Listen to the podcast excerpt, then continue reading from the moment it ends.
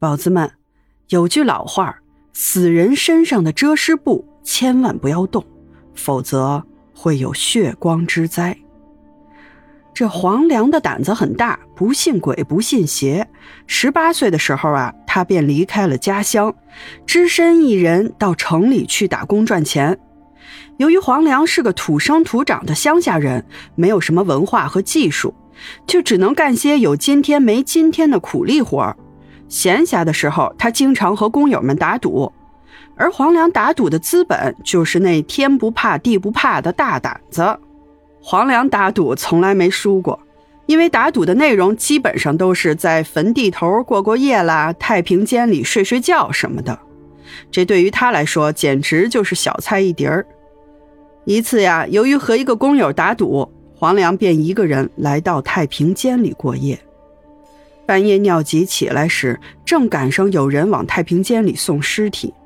送尸体的那两位刚一进去，就看到尸床上扑棱一下坐起个人，当时吓得扔下尸体就妈呀妈呀的跑掉了。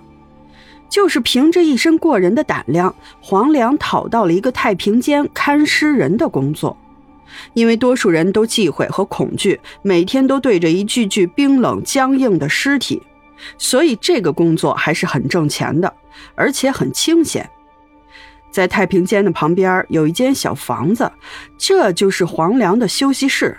里面冰箱、电视、炉灶和餐具一应俱全。没事的时候，黄良就偏偏不愿在休息室里待着，喜欢坐在尸体旁边看看书、听听收音机、喝点小酒。看尸人这种工作，每天都见不着几个大活人，天长日久的，不免有些无聊和寂寞。黄良就变着法儿的逗自己开心。有时候啊，他会掀开遮尸布，对尸体的容貌评头论足。嗯，你五官周正，耳大鼻阔，一看就是长寿之相。有时呢，他会给尸体大声的讲故事。从前有座山，山上有座庙。有时候他还会脱掉尸体的衣服给自己穿上，躺在旁边自己哼着哀乐。他做的这些事儿，有时也会被人看到。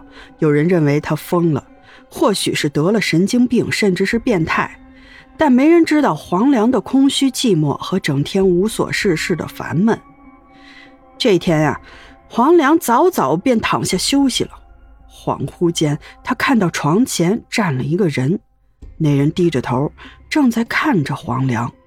黄良不耐烦地说。尸体直接送到太平间就行了，不用跟我打招呼。可那人却一动不动，依然直直的看着黄良。黄良大声的吼了起来：“听不懂我说话吗？尸体直接送进去！”黄良的话还没有说完，那人便嚎啕大哭起来，嘴咧得老大：“我冷，我冷啊！”忽然。黄良感觉有些不对劲儿了，因为这个人的长相他似曾相识。我冷，我冷啊！